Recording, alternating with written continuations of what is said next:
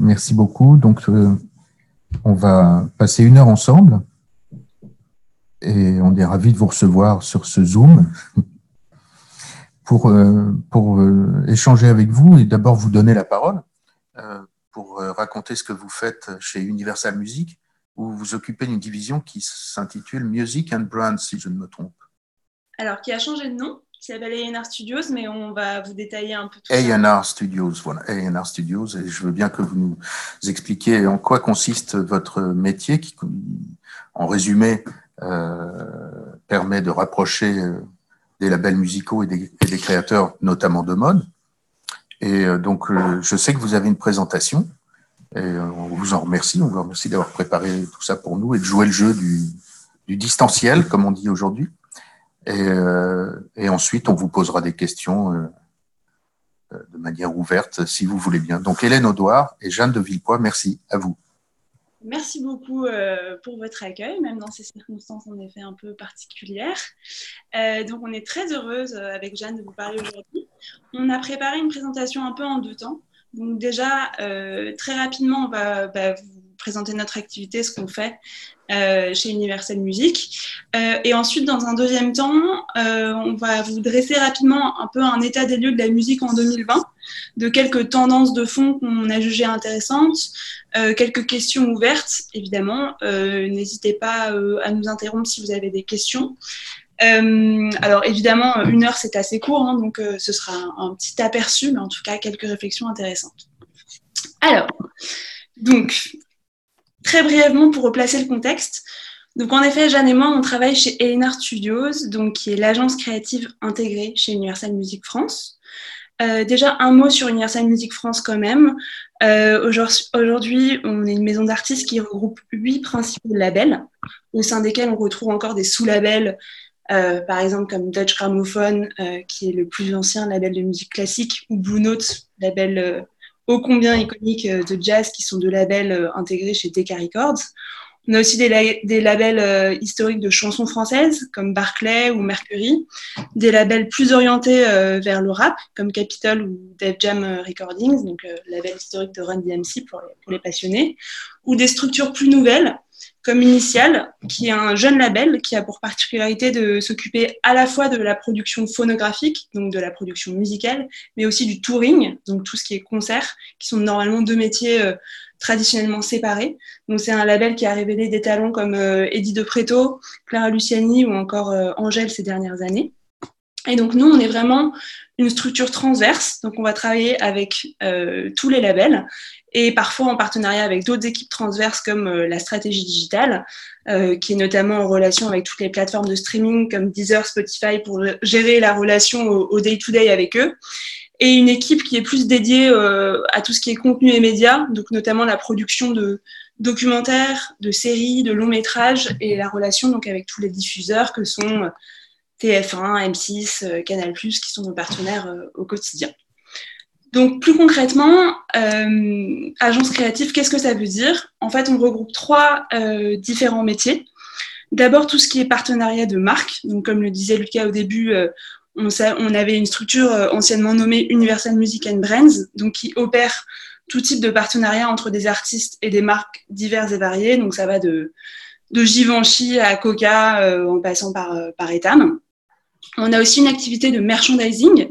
Donc, c'est tout ce qui est création euh, de collections pour nos artistes, donc qui sont à la fois distribués sur des stores e-commerce. On gère à peu près 250 stores e-commerce pour euh, nos artistes euh, en France et à l'international, mais aussi merchandising sur leurs tournées, puisqu'on accompagne beaucoup de tournées artistes.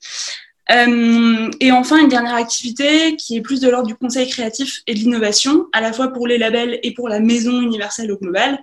Donc ça va être du conseil en activation marketing pour les labels, notamment par exemple dans le cadre d'un lancement d'album, et des projets d'innovation un peu plus structurants. Euh, donc au sein de cette équipe, moi je suis en charge de la stratégie créative, euh, Jeanne est planeur stratégique dans l'équipe, et donc on va travailler sur euh, bah, les trois typologies d'activités qu'on vient de citer. On fait notamment beaucoup d'études de tendance, d'insight, puisqu'on voilà, on travaille avec des artistes et des labels très différents, donc on a une vision d'ensemble, on va dire, sur tout ce qui peut se passer dans l'industrie musicale aujourd'hui. Encore un peu plus concrètement, euh, si passe la slide d'après. Jeanne gère la presse, donc il faut qu'elle comprenne exactement à quel moment j'ai envie de changer de slide. pour l'instant, ça se passe bien. donc, sans m'étendre sur tous les métiers, juste voilà, vous voyez un peu un panel de ce qu'on peut faire. Euh, on gère à la fois euh, des métiers d'endorsement.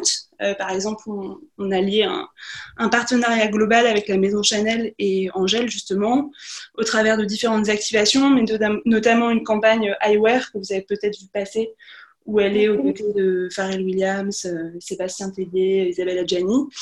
Vendredi dernier, d'ailleurs, on a fait un live stream que vous avez peut-être vu passer, où elle a performé en live depuis le compte Instagram de Chanel, justement, dans le cadre bah, de la recrudescence de live euh, sur Instagram en cette période de, confinement.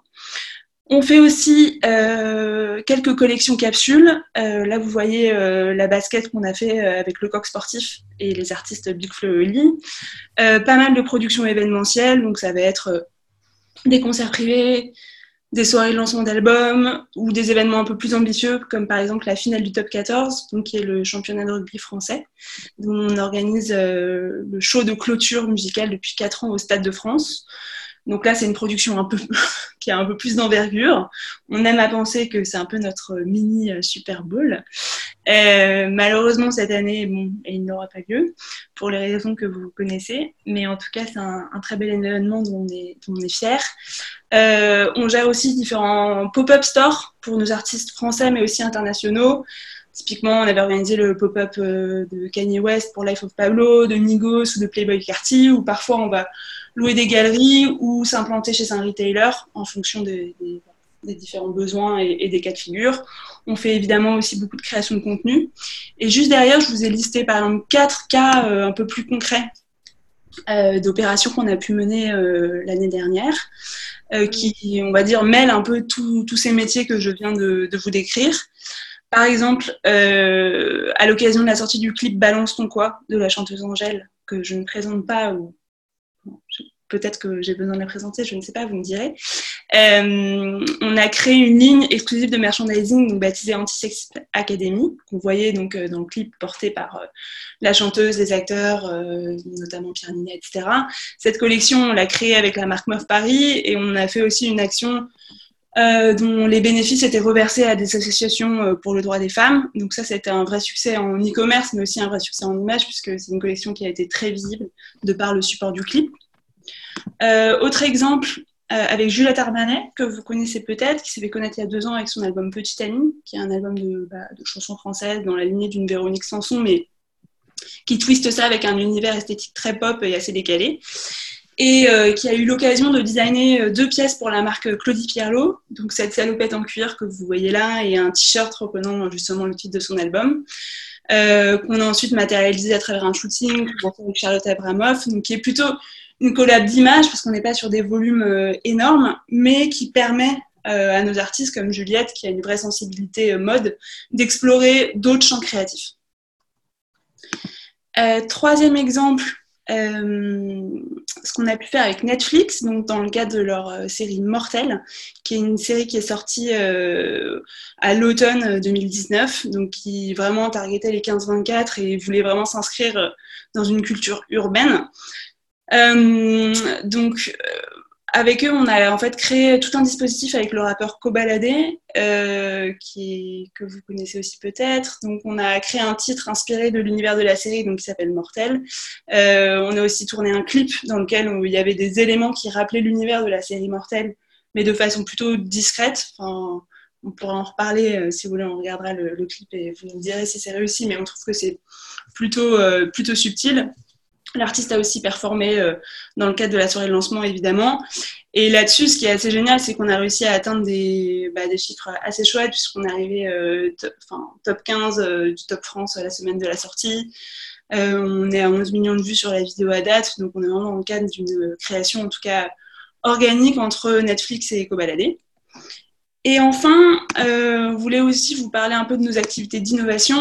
on a mis en place un partenariat il y a trois ans avec euh, l'école d'image des Gobelins, avec le master photo-vidéo euh, plus précisément. En fait, tous les ans, on organise un workshop entre les étudiants de deuxième année en photo-vidéo et les artistes issus des différents labels, donc plutôt des artistes en développement.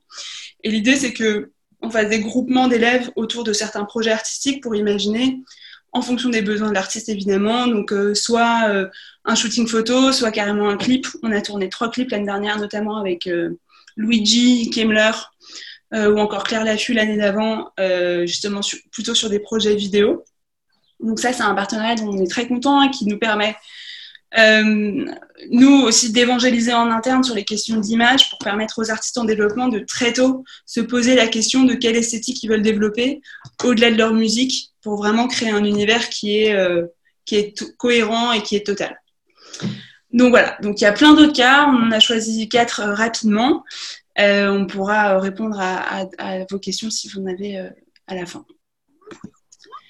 Donc voilà pour l'introduction.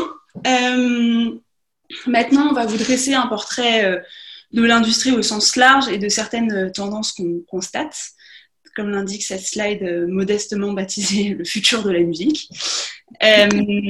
alors, avant de parler du futur, je voulais commencer par remonter un peu dans le temps. C'est une photo qui a été prise en 1964 à Brighton Beach lors d'une bagarre entre deux groupes qui sont les Mods et les Rockers.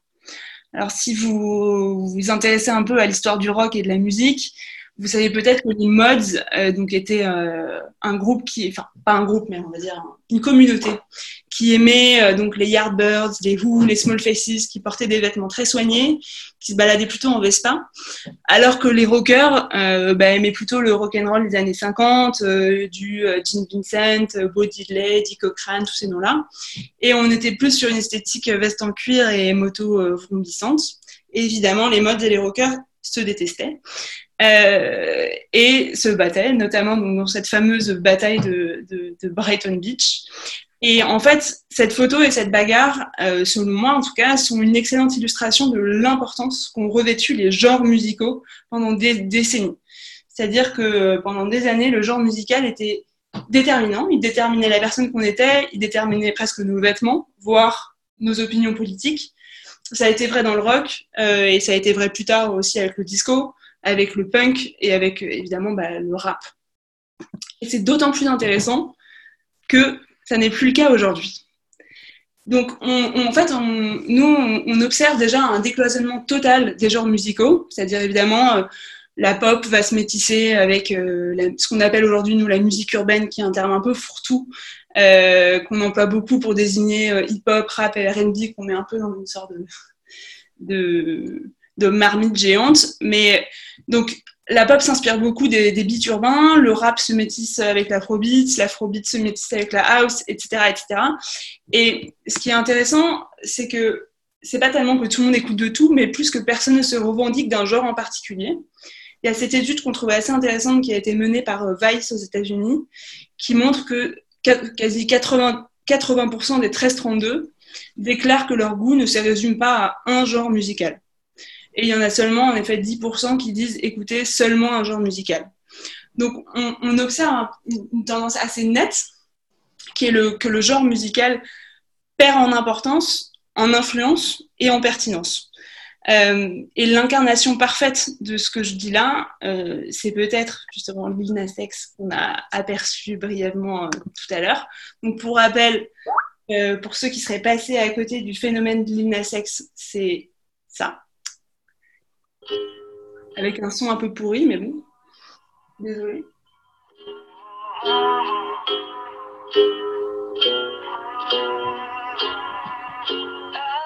Yeah, I'm gonna take my horse to the old town road. I'm gonna ride till I can't no more. I'm gonna take my horse to the old town road. I'm gonna till I can't no more. I got the horses in the back. Voilà, Old Town Road, il faut le savoir, donc ça a été le titre le plus streamé en France en 2019. Euh, c'est un titre qui est resté 19 semaines de suite au sommet du Billboard. Et alors musicalement, c'est assez intéressant parce que euh, bon, c'est du rap, mais c'est mêlé à des références country évidemment, puisqu'il y a le featuring avec euh, Billy Ray Cyrus, le père de Miley Cyrus. mais c'est aussi mélangé à un sample de Nine Inch Nails, de la musique indus.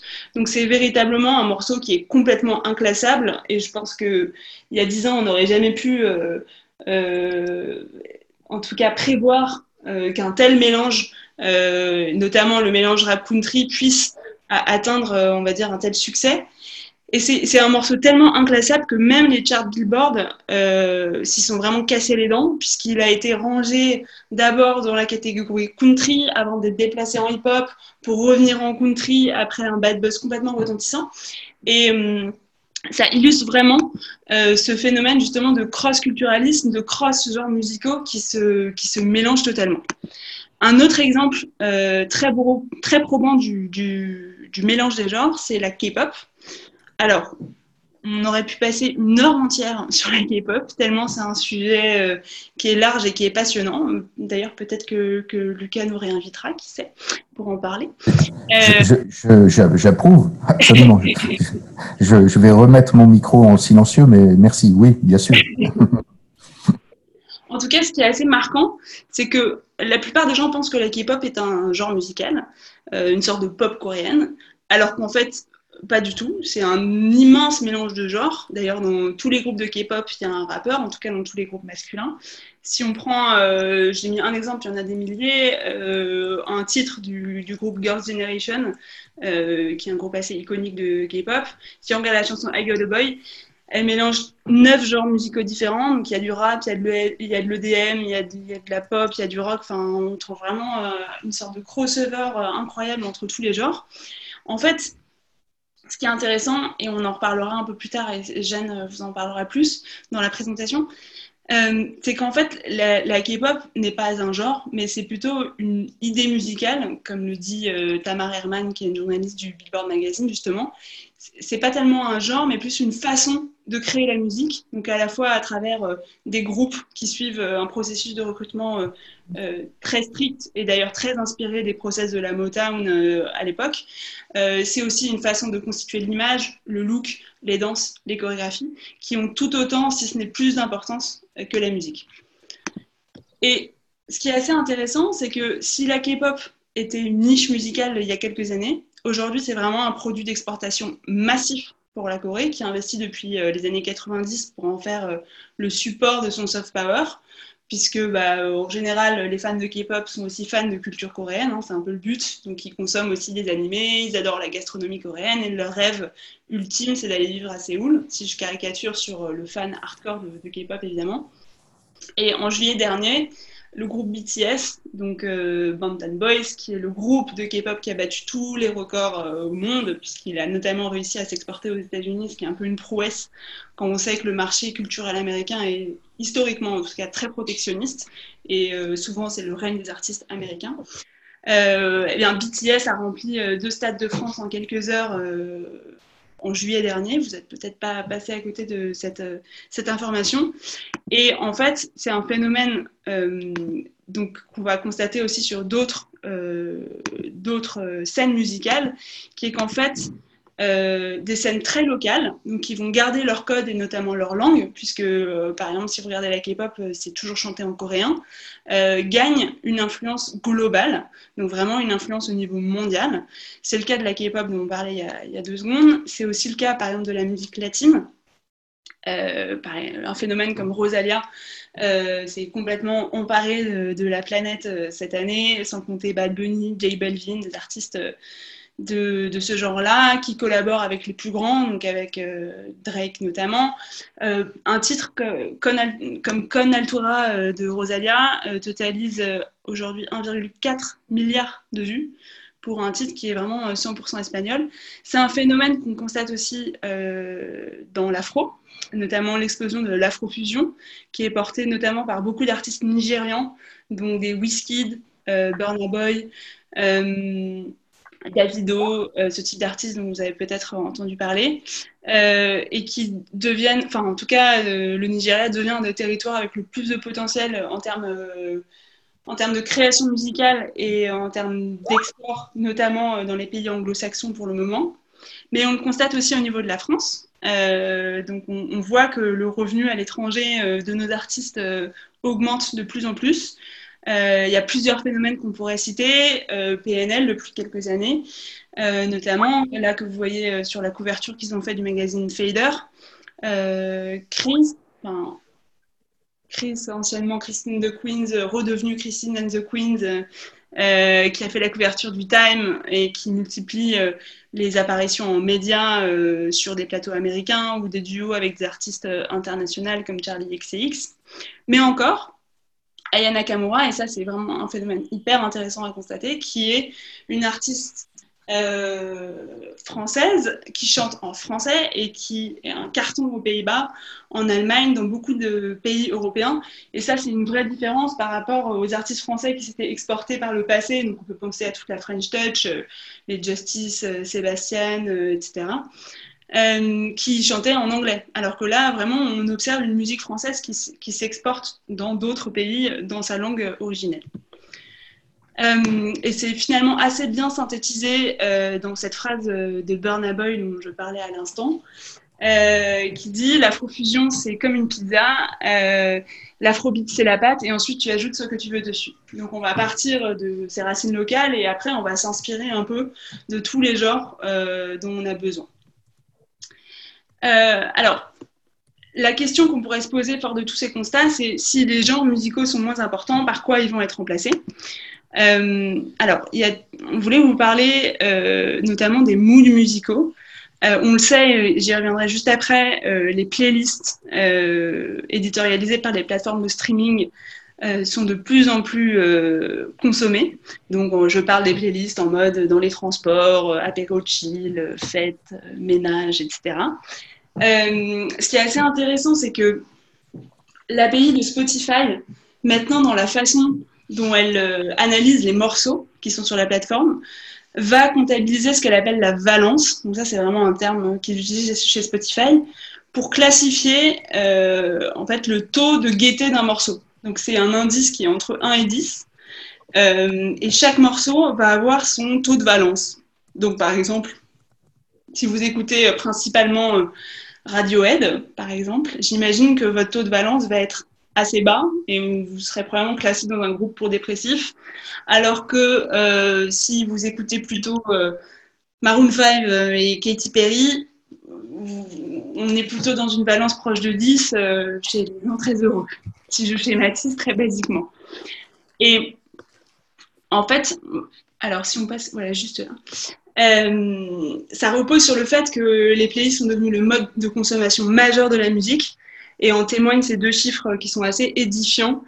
Euh, donc aujourd'hui, 75% des streams proviennent de playlists. Quand on dit playlist, ça veut dire les playlists proposées par la plateforme, mais aussi les playlists qu'on se crée nous-mêmes, évidemment. Euh, mais 63% euh, des streamers écoutent des playlists éditorialisées. Donc cette fois-ci, ça veut dire vraiment les, playlists qui sont fournies par la, plateforme. Donc si on revient au premier chiffre, ça veut dire que seuls 25% des streams viennent de recherches directes des utilisateurs qui vont aller chercher euh, tel album ou tel morceau en direct. Ce qui est assez enfin, lourd de conséquences, en tout cas dans le côté euh, recherche passive de musique, et qui montre que voilà, on est de plus en plus servi, on va dire, par les plateformes qui poussent. Telle... Une tendance musicale. Quoi? Allô? D'ailleurs, on n'a pas, euh, on n'a pas fait un update sur la console musique au global, mais je le précise juste à, cet endroit-là.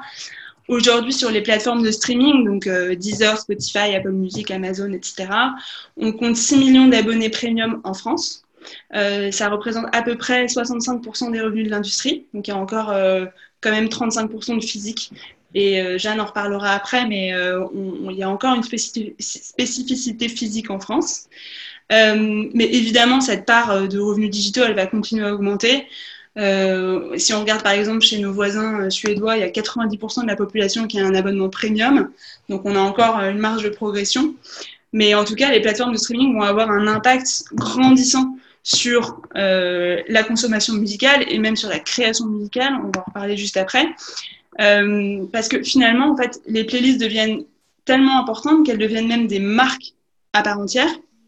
On peut prendre l'exemple, euh, enfin, on aurait pu prendre l'exemple de Rap Caviar aux États-Unis, donc qui est une playlist très influente euh, sur le rap, qui a plus de 10 millions d'abonnés. L'équivalent français, ce serait plutôt Punchliners, qui a le droit à sa propre campagne print, comme vous le voyez là juste, à, juste à droite, même à ses propres Olympias. En février dernier, Punchliners a, organisé son versant live avec Niska, Maes, 13 Block, etc. Euh, donc, en fait, nous, ce qui nous semble intéressant dans, on va dire, ce, ce shift de l'influence, c'est que aujourd'hui, c'est presque plus puissant pour certaines carrières d'être bien playlisté euh, que de faire une, de magazine, si je schématise. Parce qu'en fait, ça va vraiment doper la, euh, la, consommation musicale. Et elles sont tellement puissantes qu'elles pourraient donc même influer sur la façon dont on produit la musique aujourd'hui. Et je vais laisser la parole à Jeanne pour poursuivre sur ce thème. Merci beaucoup, passionnant tout ça. Euh, ouais, ce qu'on trouve intéressant euh, sur la playlist, en plus de tout ce qu'Hélène vient de dire en termes de consommation, c'est qu'elle change aussi la manière dont les artistes et les équipes créatives des artistes envisagent la musique aujourd'hui. Euh, D'abord, ça a donné une place de plus en plus importante au format single. Avant et traditionnellement, le single, ça servait à faire la promotion d'un album. C'était un outil promotionnel comme un autre. On en sortait plusieurs quelques semaines, quelques jours avant l'album. Ça faisait un peu monter la pression autour et ça servait à faire de l'album un vrai événement. Aujourd'hui, c'est de moins en moins le cas. On observe un, gros shift là-dessus. Le single devient l'événement euh, à lui tout seul. Le premier exemple qu'on peut citer là-dessus, c'est Rosalia, par exemple, dont Hélène parlait plus tôt, qui a sorti un album en 2018 et qui depuis a sorti huit singles qui n'appartiennent à aucun album et qui a construit en fait sa carrière là-dessus puisqu'elle est devenue connue euh, surtout ces deux dernières années uniquement grâce à des singles. Euh, une artiste plus installée qui a fait ça aussi, c'est Selena Gomez, qui a attendu 5 ans entre euh, la sortie de son album Revival en 2015 et Rare qui est sorti cette année, et qui a alimenté son actualité tout ce temps-là avec des singles. Donc pareil, il y en a eu 8. C'est ce qu'on appelle une approche always on, c'est-à-dire qu'à chaque fois qu'un single commence à redescendre et que les gens l'écoutent un peu moins, il y a un nouveau single qui sort, qui remet un peu d'actualité, et ça permet en fait de créer une actualité sans sortir d'album. Euh, ce qui est intéressant aussi, c'est que les singles dont on parle, ils sont pensés en fonction des contraintes qui sont mises aujourd'hui euh, par l'écoute par playlist.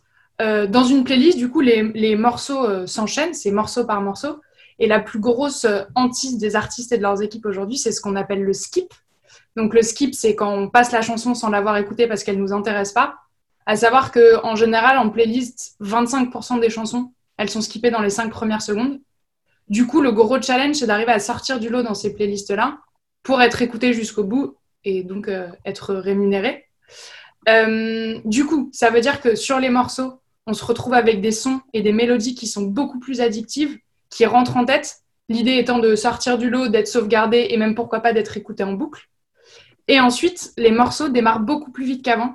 C'est-à-dire qu'on observe moins d'introductions, ou en tout cas des introductions moins longues, et des introductions très fortes. Donc ça ne monte pas graduellement. Au bout de la première seconde, ça commence fort pour être sûr que l'auditeur ne skippe pas. Ensuite, euh, sur le format roi, qui est l'album, on voit aussi que les nouveaux usages font un peu évoluer le format.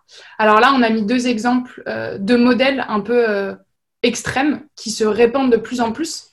D'abord, le modèle mixtape. Alors la mixtape, c'est un format qui existe depuis des décennies dans le rap, qui est un, quelque chose de culturel et qui a un vrai héritage du rap, qui sont des albums du coup avec des morceaux assez courts, euh, assez catchy, des interludes et beaucoup de morceaux. Mais il s'avère que, en fait, avec le streaming, ce format il se développe de plus en plus, y compris en dehors du rap. Là, on vous a mis par exemple euh, Kali Uchis, qui n'est pas une artiste de rap et qui a un album, son dernier album peut se rapprocher de la mixtape. C'est-à-dire que euh, en fait, comme il y a plus de titres, il y a plus de titres streamés au total quand on écoute l'album, donc ça fait plus de revenus.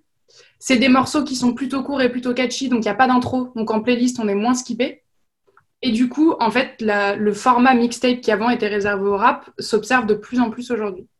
Et à l'autre extrême, à l'inverse, on a ce qu'on peut appeler des albums concepts, qui du coup sont une vraie, euh, un manifeste de l'artiste, une vraie prise de position et une vraie démarche c'est un peu l'artiste qui dit euh, moi je suis pas là pour les streams, je suis là pour la beauté de l'art et du coup je ne joue pas avec ces règles là. L'exemple le plus probant et qui est très récent, c'est l'album de Childish Gambino qui vient de sortir euh, avec des titres beaucoup plus longs d'environ 5 minutes, ce qui est pas mal. Euh, et c'était tout l'univers autour de ça. La pochette est blanche, il n'y avait pas de promotion. L'album est sorti gratuitement sur un, site internet avant de sortir sur les plateformes de streaming. donc ça, c'est l'exemple le plus flagrant. Mais par exemple, la série d'albums qui a sorti Good Music, le label de Kanye West en 2018, suivait un peu le même chemin aussi. Donc, c'est deux chemins un peu extrêmes dans lesquels on voit les albums partir aujourd'hui en réaction au format streaming. Et enfin, ça, c'est les conséquences qu'on voit aujourd'hui, ce qu'on vous dit. Mais il y a d'autres conséquences qu'on peut imaginer à plus long terme, euh, au fur et à mesure que le streaming prend de l'importance. Euh, pour l'instant, les albums, et aujourd'hui, sont encore des formats euh, assez sacrés, qui sont l'aboutissement d'un processus en général long, c'est des mois, voire des années de travail. Et en plus, l'héritage du format physique fait que, avant, un album, bah, une fois qu'il était gravé dans le disque ou sur le vinyle, on pouvait plus y toucher. Et du coup, il fallait être bien sûr de ce qu'on sortait. Or, on se demande si le streaming à terme va pas euh, signer un peu la fin de cette ère, puisqu'en fait le streaming, euh, pour caricaturer un peu, transforme la musique en une succession de 0 et de 1. Et donc en théorie, il permet de modifier un album même après qu'il soit sorti. C'est juste une manipulation à faire. Alors c'est quelque chose qu'on voit pas trop encore aujourd'hui. Pour l'instant, les artistes s'en sont pas tous emparés. Mais Kanye West l'a fait en 2016 avec Life of Pablo, qui a eu quatre versions différentes euh, donc une qui est sortie pendant la Fashion Week, après une qui est sortie sur Tidal avec 10 morceaux de plus. Après finalement il a changé, il a enlevé des morceaux. Et quand il a remis sur toutes les plateformes de streaming deux mois après, il y avait de nouveau les 18 morceaux et il avait rajouté des featuring par rapport à la version de Tidal. Du coup, ça pose la question euh, si, de, si on va pas se retrouver à un moment avec des albums euh, version 4, version 5, et du coup des albums du futur qui seront un peu mouvants. Euh, du coup, on se demande un peu si on n'arrive pas dans une ère post-playlist, à force de parler des playlists en permanence, on a tendance à oublier que même si elles sont un outil précieux, elles ne sont pas suffisantes. En réalité, à part quelques grosses playlists comme Rap Caviar dont Hélène parlait ou Punchliners, qui sont des playlists très importantes, il y a plein d'autres playlists qui, où l'engagement n'est pas super fort dessus. Et en plus, il y a une grosse problématique avec les playlists, c'est ce qu'on appelle l'écoute passive. C'est-à-dire que quand on écoute une playlist, on écoute la musique un peu en fond. On se laisse guider, on n'a pas de choix. On peut bien aimer une chanson sans pour autant la sauvegarder ou sans la réécouter. Et même si on retient ce morceau en particulier, eh ben, il y a des chances que finalement, on n'identifie pas trop l'artiste derrière. Et du coup, les playlists, elles ont tendance à anonymiser les artistes qui ont plus de mal à se faire un nom. Du coup, si on veut réussir à se créer un univers aujourd'hui, créer une cohérence et se créer une vraie fanbase, il faut réussir à voir plus loin que la playlist. Preuve en est des plus gros succès de 2019 en France. Euh, donc les trois plus gros succès de l'année dernière, c'était Angèle, Necfeu et Johnny Hallyday, qui comptabilisent tous les trois euh, beaucoup de ventes physiques, puisque Angèle, c'est 60% de ventes physiques. Et ce qui est intéressant, c'est qu'on voit que le physique compte encore beaucoup pour les artistes, puisque par exemple Necfeu, qui a sorti Les Étoiles Vagabondes en deux parties, donc il y a une première partie qui est sortie un vendredi et la seconde partie le vendredi suivant, il a pensé son packaging pour que ce soit deux albums différents, mais qui en fait s'imbriquent l'un dans l'autre et créer une pièce totale. Donc ça donne un peu une idée de l'importance qu'a le physique encore aujourd'hui pour les artistes, pour raconter quelque chose. Et encore plus que l'importance du physique dans la musique, euh, ce monde post-playlist-là, c'est aussi euh, la convergence de la musique avec d'autres médias euh, qui permettent du coup à l'artiste de s'exprimer au-delà de sa musique, d'étendre l'histoire qu'il raconte un peu sur son projet et de toucher d'autres personnes qui n'auraient pas forcément découvert ces morceaux autrement. Donc ça passe par exemple par d'autres formats. Spotify, il a investi, si je dis pas de bêtises, 300 millions de dollars l'année dernière dans le podcast. Donc il y a très fort à penser que podcast et musique vont avoir de plus en plus de synergie et qu'on va mélanger un peu les deux formats. C'est aussi la vidéo, on en reparlera un peu plus tard, mais les artistes misent énormément là-dessus. Ou alors c'est miser sur des points de passion, comme par exemple le sport, l'e-sport, le cinéma ou la mode. Il y a plein d'artistes qui, qui, qui investissent ces passions-là pour leur univers. Alors l'exemple le euh, le plus probant et certainement le plus connu, c'est Rihanna, euh, qui depuis 2016 se fait toujours attendre pour un album. On ne sait pas où il est, on, nous le promet, mais on ne le voit toujours pas. Et pour autant, personne n'a oublié Rihanna. Elle est toujours dans le paysage médiatique aujourd'hui parce que, en attendant le nouvel album, elle a investi le monde de la mode et de la beauté. Et elle l'a très bien fait puisqu'elle a sorti sa propre marque de cosmétiques Fenty Beauty en 2017, dont la valeur principale est l'inclusivité. Il y a des fonds de teint de toutes les couleurs, par exemple, euh, ce qui est hyper en accord avec son message global à elle en tant que personne et en tant qu'artiste. Euh, ensuite, elle a lancé sa marque de lingerie en 2018, Savage X Fenty. Et enfin, euh, aboutissement suprême, l'année dernière, elle a, elle a créé sa propre marque chez LVMH et elle a sorti sa première collection l'année dernière. On parle de Rihanna, mais dans le maquillage, Lady Gaga et Selena Gomez l'ont fait aussi, chacune en accord avec leurs valeurs, et ça fonctionne hyper bien aussi. On a également mis l'exemple de Marshmello, qui a été un gros événement dans le gaming l'année dernière. Euh, il s'est associé à Fortnite, qui est donc le plus gros jeu vidéo euh, au monde avec le plus de joueurs, pour un concert virtuel qui ne durait que 10 minutes, mais qui était accessible à tout le monde sur la plateforme. Et ça a été un carton total puisqu'il y a eu 10 millions de personnes qui ont assisté à ce concert-là. C'est le, record d'audience sur Fortnite euh, depuis la création. Euh, donc ça a, été un, ça a été complètement historique et ça a permis de faire connaître Marshmello à beaucoup de personnes. Et enfin, Necfeu, euh, qui s'était déjà lancé dans le cinéma en 2017, a un peu renforcé ses liens avec l'univers du cinéma l'année dernière, puisque pour promouvoir le lancement de l'album des Étoiles Vagabondes dont on parlait avant, il a diffusé en simultané dans 200 salles en France, Belgique, Suisse, Maroc et Canada un film documentaire qu'il a présenté comme son album mais au cinéma, qui retrace du coup la conception des Étoiles Vagabondes. Euh, en tout, la projection, euh, c'était 100 000 personnes en simultané qui ont assisté à ce film dans les salles de cinéma. Et aujourd'hui, le documentaire est disponible sur Netflix et a été un très gros succès à sa sortie. Du coup, là, tous les exemples qu'on vient de vous donner, ils contribuent à affirmer qu'en fait, l'industrie musicale devient en partie une industrie visuelle. Il y a de plus en plus de formats, euh, que ce soit les clips, les captations live, les lyrics vidéo, les documentaires ou même des formats plus hybrides comme Christine and the Queens a fait pour la sortie de son dernier EP. La musique, elle est devenue complètement indissociable des supports visuels aujourd'hui. Et ça peut être parfois poussé un peu euh, à l'extrême, pour ainsi dire. Euh, Justin Bieber, qui a du coup sorti son dernier album récemment, avait sorti pour premier single Yummy. Et pour faire la promotion de ce single-là, il a sorti huit vidéos en tout. Donc il y avait une, euh, une fan-generated vidéo, il y avait une compilation TikTok, il y avait une compilation de lip sync, il y avait des réactions des fans, mais il y avait aussi des formats un peu plus étonnants, comme par exemple la vidéo Food Fight, qui consistait à insérer des séquences de films dans lesquelles des gens se battent avec de la nourriture, avec Yummy en fond. Du coup, euh, les artistes mettent de plus en plus le focus sur les visuels et euh, du coup sur les réseaux sociaux et sur tout ce qu'il y a autour de la musique. Donc, les artistes deviennent des influenceurs. Et logiquement, certains influenceurs deviennent aussi des artistes. Il y a beaucoup de créateurs de contenu qui se sont lancés dans la musique sans pour autant abandonner leur casquette initiale. Ils l'ont fait, euh, là on ne parle pas d'un single une fois de temps en temps, c'est des, influenceurs qui l'ont fait avec beaucoup de sérieux et avec du succès. Euh, que ça soit Squeezie qui s'est entouré de super producteurs pour euh, son, premier, son premier single, Prime qui a rempli un Olympia tout seul en indépendant, et les deux plus gros succès aujourd'hui, les plus connus, c'est Mr. V et Eva, qui sont tous les deux disques de platine pour leurs premiers albums et qui font une tournée des Zéniths. donc, qui font les mêmes chiffres, qui font des chiffres énormes autant que des artistes classiques. le poids de l'influence ne s'arrête pas là. En 2019, il y a une nouvelle euh, tendance qu'on a vu arriver, c'est de nombreux titres qui sont devenus des tubes grâce à des challenges TikTok. Donc, du coup, TikTok modifie un peu la manière dont certains titres connaissent le succès.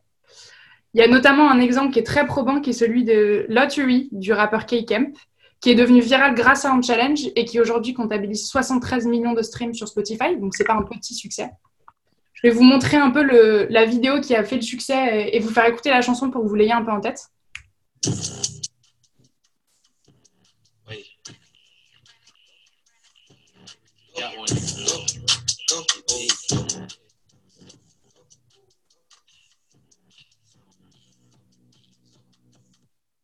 Et alors, ce qui est euh, intéressant avec cet exemple-là, c'est qu'en réalité, c'est pas la chanson en elle-même qui est devenue célèbre, mais un extrait de 15 secondes de la chanson.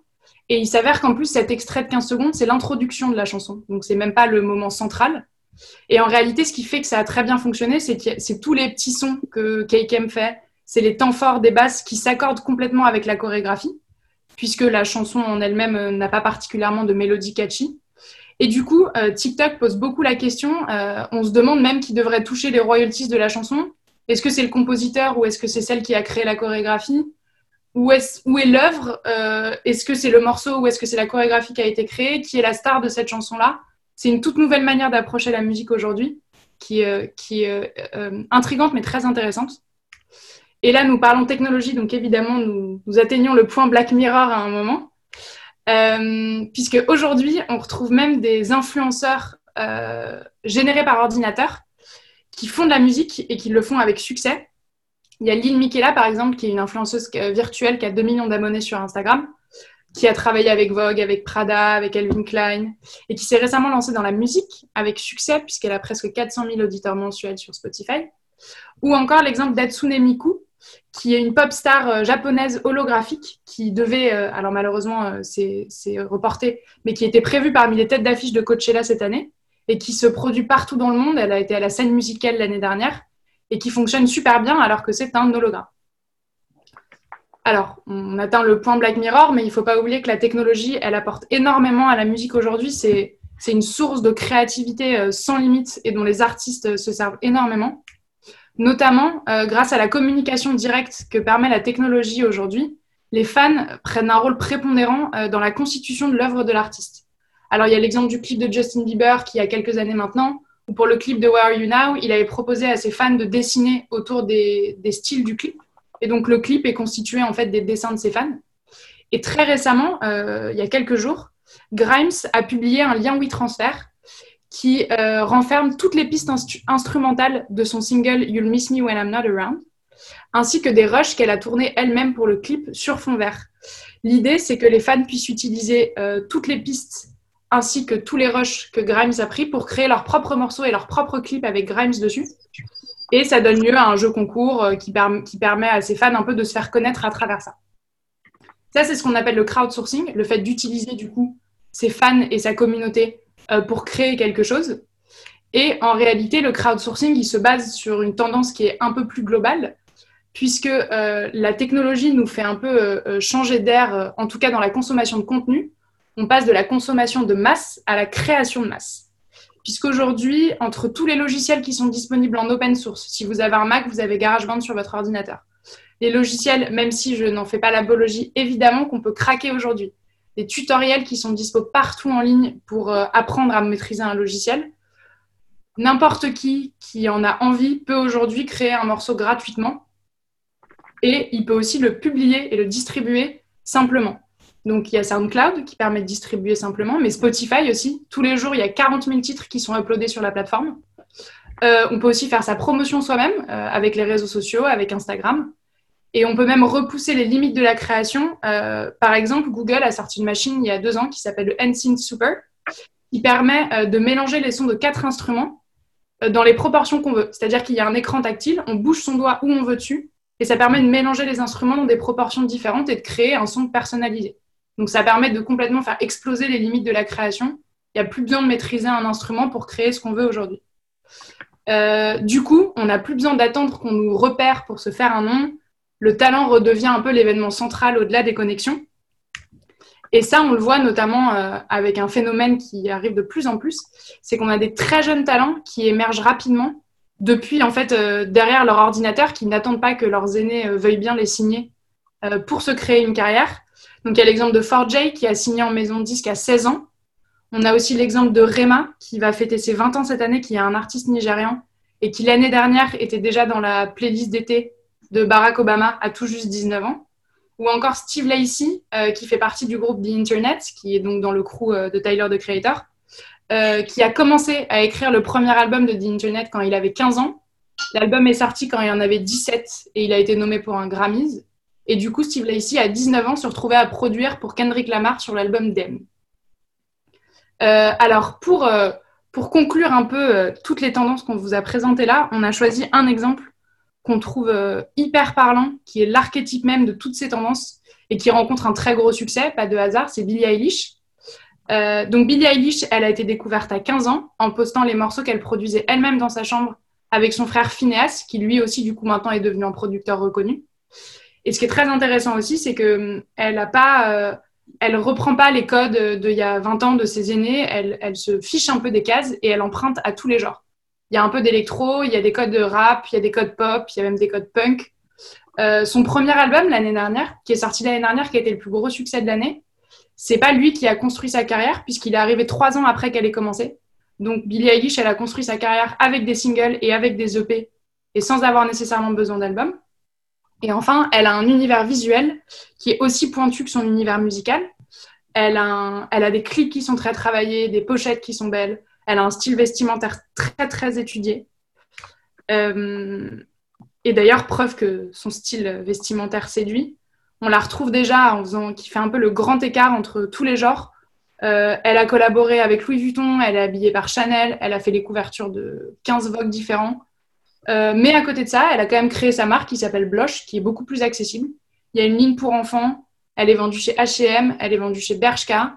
Donc c'est vraiment une artiste dont le, le, genre visuel, enfin le style visuel et, le, et la personnalité ont réussi à en faire une, une, une personnalité et un pilier qui compte énormément aujourd'hui, euh, autant dans la musique que dans la mode.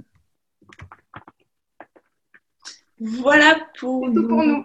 Un grand merci, c'est super intéressant et très très riche, ça fait, ça fait réfléchir. Je suis sûr qu'il y a plein de questions. Alors pour, euh, pour prendre la parole, bah, je propose une autodiscipline. Euh, on va voir si ça marche. Qui veut parler? Qui veut poser une question Moi, évidemment, j'ai plein de questions, mais à vous. Bonjour. Euh, ouais, vous m'entendez? Oui, très bien. Euh, moi, j'ai une première question euh, parce que vous avez parlé de la rémunération sur le streaming et moi, je ne sais pas comment elle se fait cette rémunération. C'est-à-dire qu'en fait, les artistes sont rémunérés si la musique est écoutée jusqu'à la fin, c'est ça? Euh, C'est pas jusqu'à la fin, mais il y a un palier à passer en effet pour que la rémunération se fasse? Alors, sur le mode de rémunération, donc c'est un vrai débat dans l'industrie d'ailleurs. donc, je vais essayer d'expliquer ça de façon à peu près clair. Euh, c'est toujours un challenge. En gros, euh, les titres aujourd'hui, ils sont rémunérés au volume d'écoute. Donc ça veut dire que toi, tous les mois, tu payes 9 euh, euros pour ton abonnement Spotify. sur tes 9 euros, si on enlève les charges de Spotify, du marketing, etc., on va dire qu'il reste 4 euros pour les ayants droit. Euh, qui vont être totalisés avec euh, tout le, tous les revenus qu'on collecte par abonnement. Et en fonction du, du top streaming, euh, les revenus vont être répartis par pourcentage d'écoute. D'accord? Donc ça veut dire que plus un titre est écouté, plus il va gagner, entre guillemets, enfin il va générer des rémunérations ce qui pose un débat parce que euh, on pourrait tout à fait imaginer un autre mode de rémunération qui serait un mode de rémunération par abonné, c'est-à-dire bah, toi Zoé, euh, t'écoutes euh, que du blues. Et euh, du coup tu voudrais que la part que tu reverses aux ayants droit revienne uniquement aux artistes que tu écoutes et que ce soit pas noyé dans le volume euh, de stream global. Parce que finalement ça favorise quand même un certain type de musique, euh, notamment bah, la musique urbaine on en parlait, le rap. Aujourd'hui c'est une consommation qui est extrêmement euh, répétitive, on va dire que les gens essorent les morceaux, quoi, ils les écoutent 100 fois de suite. Et donc, du coup, nécessairement, ce, système de rémunération euh, favorise les artistes de musique urbaine versus des, niches comme le classique, euh, le blues, etc. Enfin, c'est un exemple parmi d'autres. Je sais pas si c'est à peu près clair. Très clair. Ouais, merci beaucoup. Moi, je veux bien prendre la parole. Bonjour Sarah. Euh, donc, je suis aussi une étudiante de l'IFM. Je suis un petit peu plus âgée. Je suis dans le programme de MBA. MBA. Voilà. Et euh, d'abord, merci. C'était super intéressant. D'abord, je voudrais savoir si vous avez une idée de pourquoi jusqu'à présent, alors que les plateformes streaming sont, sont là depuis, sont, depuis super longtemps, euh, pourquoi les marques, elles s'y sont pas intéressées avant et pourquoi elles commencent à s'y intéresser que maintenant? Parce qu'on voit qu'aujourd'hui, les playlists, euh, je vois là par exemple le pendant le confinement, il y a plein de marques qui se sont mises à faire des playlists sur, sur Spotify, par exemple. Et c'est quelque chose qu'elles n'avaient pas fait avant. J'ai vu qu'il y avait, euh, par exemple, euh, le maire qui avait fait, faire une playlist par euh, Pilouski et qui, est disponible sur Spotify. Mais c'était, c'est la première fois que je vois ça en fait. Jusqu'à présent, les marques n'étaient pas trop présentes sur ces plateformes. Est-ce que vous avez une idée Est-ce que vous avez une explication à tout ça? Euh, bah, c'est une vaste euh, question. Euh, je dirais que la question de l'identité musicale chez les marques, elle se pose de, de, de plus en plus. Euh, elle passe notamment par le biais de tout ce qu'on appelle la synchronisation musicale, donc c'est tout ce qui est musical image, qui en l'occurrence est travaillé par un autre département que nous. Mais je, je te rejoins sur le fait que cette première étape qui est voilà, comment je donne une identité à mon spot se retranscrit rarement dans une ambiance musicale plus large à travers un pool de playlists. Et c'est vrai que la période euh, actuelle euh, fait qu'il y a vraiment une sorte de ruée vers les contenus en ligne que tu peux donner à tes consommateurs facilement. Donc la playlist semble être le, le format auquel les marques ont recours en premier lieu, mais c'est assez, assez opportuniste en effet. Et ça nécessiterait une construction un peu plus long-termiste. Surtout, en fait, euh, ce qui est marrant, c'est que les playlists, c'est pas quelque chose de nouveau, puisque les marques, à un moment donné, euh, elles ont toutes fait des CD, des CD euh, promo qu'elles donnaient, je sais pas, je pense à Comptoir des Cotonniers, il, y en a eu, plein. Et on s'est aperçu quand même que c'était un, un, format qui n'intéressait pas tellement et qui n'avait pas beaucoup d'intérêt ni pour la marque ni pour les artistes finalement. Et tout d'un coup, la playlist, là, en, termes de, en termes de, streaming, euh, je, voilà, je me pose la question, est-ce que, est-ce que ça vraiment, il y a une différence? Est-ce que c'est vraiment intéressant ou euh? je, pense que, alors, suis, on est peut-être biaisé par le fait qu'on on, on, voit beaucoup ces opérations-là parce que forcément, c'est notre métier, mais euh, les marques bossent surtout avec les streamers sur des opérations qui sont peut-être un peu plus euh, créatives, entre guillemets, que de la création de playlists. Mais Spotify euh, a son studio destiné aux marques avec lesquelles, avec lesquelles ils font des opérations. Il y a eu beaucoup de choses qui sont faites. Il y a eu des playlists générées à partir de recettes. Il y a eu des playlists pour les animaux. Donc, justement, je pense qu'ils ils, savent que la playlist en tant que telle n'a pas forcément et pas forcément le plus intéressant pour des opérations de marque et ils cherchent des manières plus créatives d'utiliser les plateformes aujourd'hui euh, pour leurs opérations. En fait, je pense aussi que c'est aussi une question d'influence, c'est-à-dire qu'aujourd'hui, il y a peu de marques dont euh, les communautés euh, jugeraient les playlists légitimes. C'est-à-dire que peut-être une maison de mode, des marques comme Nike ou des marques comme Coca, qui sont vraiment des marques de pop culture très installées, peuvent prétendre avoir euh, une légitimité sur ce terrain-là. Mais sinon, il y a une concurrence qui est telle entre les playlists des plateformes, les playlists des médias, les playlists des artistes, les playlists des influenceurs, etc., que pour une marque de se faire une place dans cet écosystème-là, c'est aussi euh, très concurrentiel. Et l'intérêt pour une marque, c'est aussi de, elle se lie à la musique en général pour toucher de nouvelles communautés. Et comme on le disait, il y a, peu de playlists qui ont des communautés très fortes. Du coup, c'est pas forcément le, choix le plus évident euh, pour, euh, pour toucher vraiment euh, des, des, fans, euh, des vraies communautés. Quoi. Bien, merci. Et est-ce que je peux ajouter une petite question?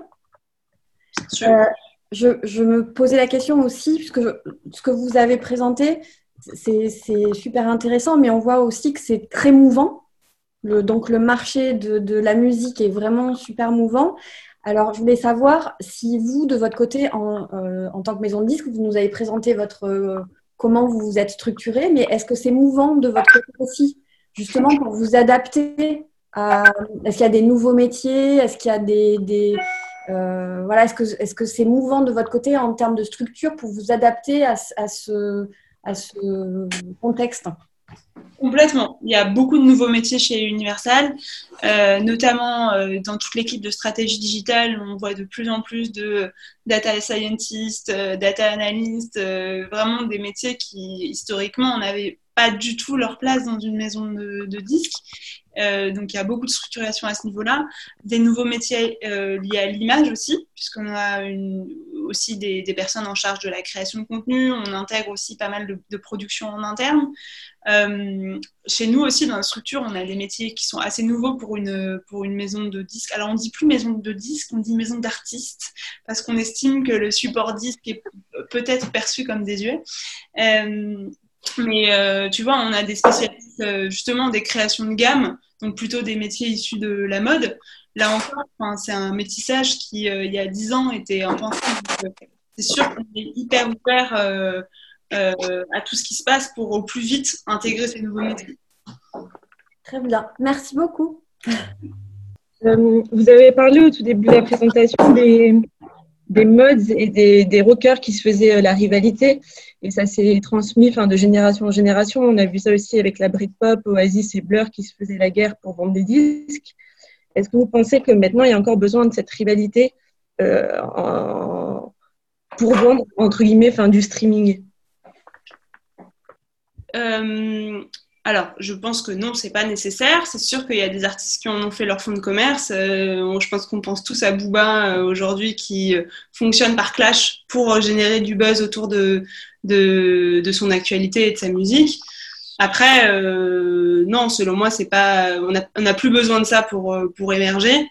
c'est des oppositions qui parfois peuvent être artificielles. Enfin, je vais prendre un autre exemple, mais typiquement dans le rap féminin, qui est euh, un vrai sujet, puisqu'on voit aujourd'hui qu'il y a assez peu d'artistes féminines qui réussissent à, percer. Aujourd'hui, on nous pose en permanence euh, Cardi B euh, avec Nicki Minaj, comme s'il y en avait qu'une seule qui pouvait triompher, alors que dans le rap, il y a pléthore de rappeurs masculins qu'on n'a pas besoin de, de, mettre tu vois, en, en antagonisme pour exister, mais on le fait encore beaucoup, par exemple, dans ce secteur-là. Bonjour. Euh, on, a une question. Euh, au niveau des. Vous avez parlé que le support CD euh, devenait désuet, mais on, voit qu'il y a un retour du vinyle, qu'il y a de plus en plus de vinyle qui reviennent. Alors, tout à fait. alors, c'est pas, enfin, on a dit que le support CD était désuet. Non, je dis le terme maison de disque n'est plus très actuel. Mais, mais le vinyle, en fait, est un vrai phénomène pas un épiphénomène bobo parce que beaucoup de gens pensent qu'il n'y a que les bobos du canal Saint-Martin qui achètent des vinyles euh, euh, pour les écouter avec un, un latte euh, tranquillement. Mais aujourd'hui, c'est plus de 20 millions de vinyles qui sont vendus chaque année. C'est quasi 20% des ventes physiques. Tous les ans, donc c'est un vrai phénomène. Je pense qu'il y a aussi l'objet physique, c'est-à-dire que le vinyle c'est un bel objet, c'est un objet de décoration. Et d'ailleurs, on a une stat qui est assez marrante qui est un sondage qui date un peu, mais qui montrait que 50% des, acheteurs de vinyle ne les écoutaient pas. Donc ils les, ils les posent chez eux. Ils trouvent que voilà, c'est très joli, c'est presque comme une belle photo, mais ils vont pas nécessairement euh, l'écouter vraiment. Il y a une forme de soutien à l'artiste aussi. Ça, devient quasiment un objet de, merchandising euh, en tant que tel, le vinyle, où on écoute sur Spotify des albums en général, et quand on veut vraiment soutenir un artiste, on va acheter son objet physique pour, euh, pour lui montrer et pour augmenter les chiffres, quoi, entre guillemets. C'est super intéressant. Euh, il y a beaucoup de, commentaires euh, très, très enthousiastes que je partage là avec vous, Hélène et Jeanne, pour vous dire d'abord merci, un grand merci. Euh, des applaudissements virtuels euh, très forts. Et, puis plusieurs questions. Euh, est-ce que vous reviendrez Si on peut organiser. Je peux poser une dernière question. Oui, oui, je vous donne la, parole, Corentin. Et puis, est-ce qu'on peut partager les slides et faire un podcast? Complètement, oui. Alors les slides, elles, moi, elles sont assez minimalistes. Enfin, entre nous, hein, entre nous, les, les slides entre nous. À fond. On voulait partager après le. Merci. Merci beaucoup. Corentin euh, oui, alors vous merci pour cette présentation, c'était super intéressant déjà. Et vous avez beaucoup parlé de vidéoclips, et, euh, notamment quand vous avez parlé de Grimes, par exemple, son clip mis à disposition. Euh, J'ai pensé tout de suite à Vald, et je sais qu'il était signé chez Universal, qu'il l'a fait aussi pour Rotrap, je crois. Et je voulais savoir, enfin, quelle importance, par exemple, a la maison d'artistes dans toute cette production de, de vidéoclips euh, au niveau de, des choix et ce genre de choses? Et en même temps, par exemple sur YouTube, quel lien a cette, cette, maison avec euh, des organismes de distribution comme Vevo par exemple? Parce que c'est encore un peu flou et savoir si vous avez plus d'informations là-dessus. Euh, bah, en fait, ça dépend des typologies de contrats des artistes. Donc, dans la musique, si je schématise, il y a trois typologie de contrat, les contrats d'artistes, où la maison de gérer l'ensemble de la production euh, musicale, euh, le marketing, euh, la promotion, la distribution. Ça, c'est le contrat le plus englobant. Les contrats de licence, où la partie artistique est gérée par l'artiste et la maison, de, la maison s'occupe que du marketing et de la promotion. Et enfin, les contrats de distribution, où on va dire que le, label va s'occuper que de la distribution digitale et, et, physique. Et donc, en fait, la production de clips ça dépend du contrat de l'artiste. Elle peut être prise en main par, par la maison de disques. On produit énormément de clips chez Universal, mais c'est voilà, c'est dépendant de, de, son contrat. et par rapport à la relation avec les plateformes, bah, c'est euh, un peu la mission aussi de l'équipe de stratégie digitale dont je parlais au, début de la présentation. Ça fait partie des plateformes, euh, en effet, euh, avec qui on est en contact quotidien pour le plot de vidéos, etc. Je ne sais pas si ça répond à ta question. Oui, d'accord, c'est très clair. Merci. Merci, merci beaucoup, Hélène et, Jeanne. Bonne journée à vous tous et toutes. Et merci à Thérèse, euh, ancienne étudiante, qui nous a mis en relation. Je ne sais pas si elle est dans la salle. On était 70 à un moment donné, et ça, c'est vraiment euh, génial. Je trouve ça super. Pas de fiche de présence, tout le monde vient. C'est simplement euh, le rêve, quoi. voilà. Merci beaucoup. Merci. À bientôt. Merci. À bientôt. Merci. Merci. Au revoir. Au revoir. Merci.